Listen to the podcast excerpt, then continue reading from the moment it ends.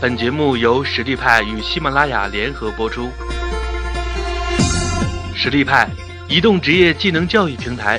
为您提供完整的岗位知识体系与碎片化技能课程，随时随地的解决您工作中的实际问题。微信搜索“实力派”服务号，参与更多的职场直播课程，与老师实时互动答疑。呃，咱们今天要分享的话题是选题。呃，选题这个词常常是会被被误解的。那么，有人认为选题就是呃取题目，有些人认为选题呃并没有什么重要，有人认为选题是传统媒体的操作手法，在新媒体或者自媒体的操作里面没有什么借鉴的意义。呃，首先我们要呃就来澄清一下什么叫选题。那第一个误解，呃，选题就是选择标题。那实际上，选择标题是一种表象，没有什么呃特别好的标题，或者说什么极赞的标题是脱离于内容本身而存在的。标题只是呈现于呃外部的一个内容的窗口。呃，所以我们当我们说选题的时候，不光是说呃选择标题，当然标题也是选题的一个部分，呃，但是是选题整个阶段里面比较默契的那么一个呃操作。什么是选题呢？选题其实是选题策划的简称。呃，当我们讲的时候，说选题的时候，通常是指选题策划。在整个选题策划里面，策划才是最重要的。选题其实是策划的结果，也就是说，先有策划后有选题，或者说，呃，策划的目的是为了得出选题。那么，所谓选题策划，呃，就是通过一系列的对世界的观察，对周边的观察，呃，自己的思考，以及和和同事的讨论，得出这一段时间之内，当然是指的未来的一段时间之内，要在你操作的媒体上呈现的内容的方向和主题，这个就叫选题策划。大家注意，里面有几个要点，就是说。做选题策划的过程当中，一定是基于大量的观察，呃，大量的思考，还有是大量的讨论，这个是一个要点。第二个要点就是说，你的媒体呈现的内容方向和主题，这个是得到的结果。过程是观察、思考和讨论，那么结果就是要呈现的内容的方向和主题。那为什么我们要做选题策划呢？有些朋友可能认为，我做微信公众号的，或者我做某一种新媒体的呃这样的 app 的，或者说一种新媒体的题材的，这样做选题策划还有意义吗？实际上，选题策划在任何。媒体操作里面都是呃特别重要的一个环节。你无论是做传统媒体、报纸、杂志也好，做电台也好，做电视也好，做新媒体、做微信公众号也好，选题策划都是特别重要的一个操作阶段。那为什么要做选题策划呢？并不是因为我们认为选题策划重要，它就应该做选题策划。选题策划的重要性是在于以下我要讲的那么一点，就是说媒体内容的操作。是一种吸引受众注意力的艺术，呃，我们说的受众是一个术语，也就是说你的读者，呃，所有媒体操作的目的都是为了吸引受众或者说读者的注意力。那么吸引注意力的要点在于和读者或者说受受众保持一个价值观和审美观的共鸣。选题策划就是预测媒体与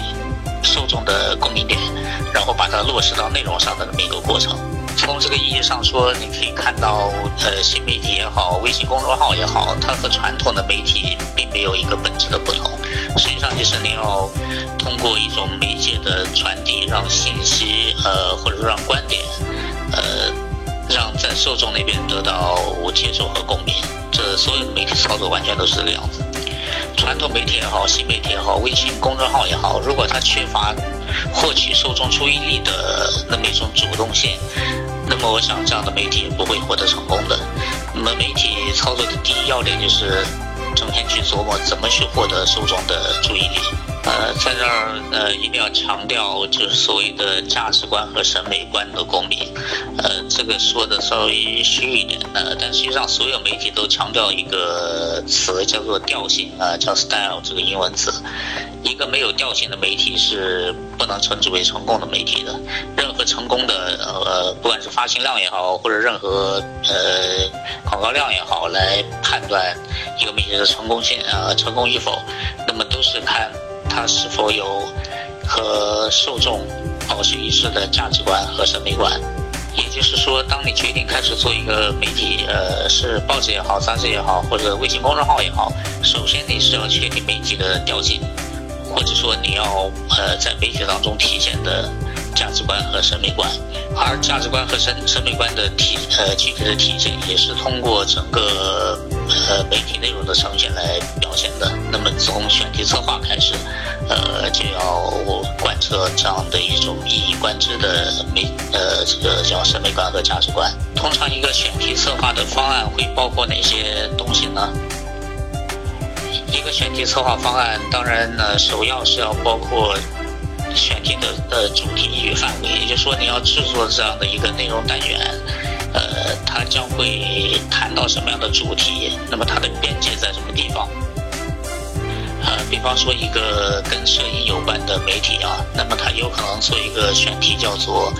手机摄影那么一个选题方向，那么它的主题一定是跟手机以及摄影有关的，也就是说用手机来做摄影的这个操作手法。那么它的呃范围也只能限于手机呃这个呃手机摄影这样一个范围。如果里面还提呃谈一些单反啊，谈一些这个呃其他的数码相机啊，或者说传统相机的话，那么呃就已经越界了。好，的我们再说深一点，一个假设一个摄影杂志去做手机摄影的主题这样一个选题策划，那么我们再来呃研究一下，他为什么会去做那么一个策划呢？还是回到一种调性的问题，或者媒体一以贯之的价值观和审美观的问题上面来。首先，呃，一个摄影摄影杂志也好，一个摄影公众号也好，他做的事情，呃，他做的内容一定是跟摄影有关的。那么，手机摄影也是摄影的一个范畴，呃，这是第一点。第二点呢，那个呃，如果你去考察整个摄影界的这样一个变化，就会发现现在大量的。这个普通的人开始用呃，不是开始已经用手机呃进行摄影的创作，那么相当多的一些摄影艺术家也开始做这样的事情。所以这个策划既是与呃与媒体的调性有关，或者与媒体的主题方向是紧密联系的，又是跟当前时代的发展环境的发展紧密联系的，这样的选题呃，首先说它是及格的。好，设定了呃一个内容单元的主题与范围之后，那么选题策划的第二个点就是说，呃价值观导向的问题，也就是说你这个内容单元是一篇文章也好，或者一系列文章也好，几期文章也好，它的三观是什么，或者说它的立场是什么？哪怕是一种看起来纯客观的纪实性的报道，实际上也是带有记者或者编辑或者这个媒体的鲜明的立场和价值观的。通常我们认为价值观的导向，呃，也也也就所谓的现在三观了。三观应该是要正面的。那媒体所持的立场，呃，一定是符合社会主流价值的。当然，这个主流价值如果是反人类的，那就是另当别论了。举一个例子吧，那个大家或许也都了解到的，刚刚发生的一件呃这个事情，在微博上面，呃，主题被冠以“拉面风云”的呃那么一个事情，也就是说一个呃几个甘肃人在上海开了一家兰州牛肉面店，结果被呃一些青海化龙的在上海开拉面店的。这个这个人来攻击，就是阻拦呃干涉正常的经营。就这件事情而言，你怎么去做选题策划呢？我觉得首先价值观导向，呃，不应该导向到跟宗教或者民族有关的那个方向去。呃，首先这这件事儿本身它并不是一种宗教或者民族的呃矛盾的一种呃这个直接体现。呃，第二呢，呃，这样如果你往这个方向去引导，那是不符合呃国家的一些基本的这个政策的要求的。那么，嗯。第三，呃，其实最更重要的是一个，就是说正常的市场竞争的问题。好，那么就这个事件而言，如果你要做选题策划的话，那么你是媒体的观点就一定，呃，一定是跟市场或者说跟经营有关的，呃，严格限定在这个范围，而且你的观点肯定不能是去支持那个干涉他人正常经营的那么一个那么一个方向。那刚才也提到一点点，就是说选题策划，你的价值观一定是要和社会主流，或者说，呃，另外一方面更重要的，就是说要与国家的政策是相符合的。如果，呃，谈一些不符合政策方向的，不符合这个宣传部门要求的舆论方向的，呃，不符合法律法规所规定的这样一种呃东西的话，那么你会面临一个非常危险的境地，呃。实话说，中国并不是一个言论自由的国家，这一点呃，好还是坏，我们不在这里讨论。当你在一种呃被限制言论的环境里面去做媒体的时候，一定要注意呃，一定要注意你的言论的边界。当你不注意这个问题的话，就容易容易被封杀。我为什么要呃用呃相对长的时间来强调这一点呢？呃，这个是在呃我的工作经验当中曾经遇到的一个血泪教训。呃，当时我管的一个在线论坛，因为某位网友发表了那个不允许讨论的，就国家不允许讨论的某个话题，结果导致服务器被有关部门呃直接没收。然后后来经过长时间的努力，又去找人去做检讨，后又接受处罚等等等，半个多月才把服务器拿回来。你像对于一家呃靠网络论坛起家的那么一家公司，呃，你的网络服务器被没收，导致半个月不能运正常运营，是多么惨重的损失。在中国做媒体就是一种。带着镣铐在钢丝绳上跳舞的呃那么一种行为，其实是相当危险的。一旦不注意，就可能陷入到非常呃，不但令媒体本身，也会令你自己陷入到一种危险的境地。所以，呃，真的奉劝大家，那个敏感的东西千万不要去碰，呃，特别是时政类的话题。那么，在自媒体这个领域，我们也看到很多的。呃，微信公众号因为碰碰了时政内容，呃，特别是里面的一些敏感内容，呃，被封号，这样的情况出现了很多。那么我们回过头来说，选题策划的第三个呃组成部分就是刊发的时机和节奏。通常我们说选题策划不会单指一篇文章而言，而是由一系列的文章来组成的一种内容单元。那么这个内容单元在什么时候来发送呃刊发出去，或者说发送出去，呃，怎么样呃去安排每篇文章的顺序，这都是很讲究的。那么对于一本对于一本月刊而言，呃，你可能是说在每个月要发哪些内容，然后假设是在六个月的周期里面刊发六篇文章，那么这六篇文章既是一个整体。那么它分开在每个月，自己又自成一体。那么怎么去让读者在六个月的时间里面，既保持阅读期待，又在每一次的单篇文章的阅读里面获得呃某一种阅读的满足？这个这个就特别的那个考验选题策划的能力了。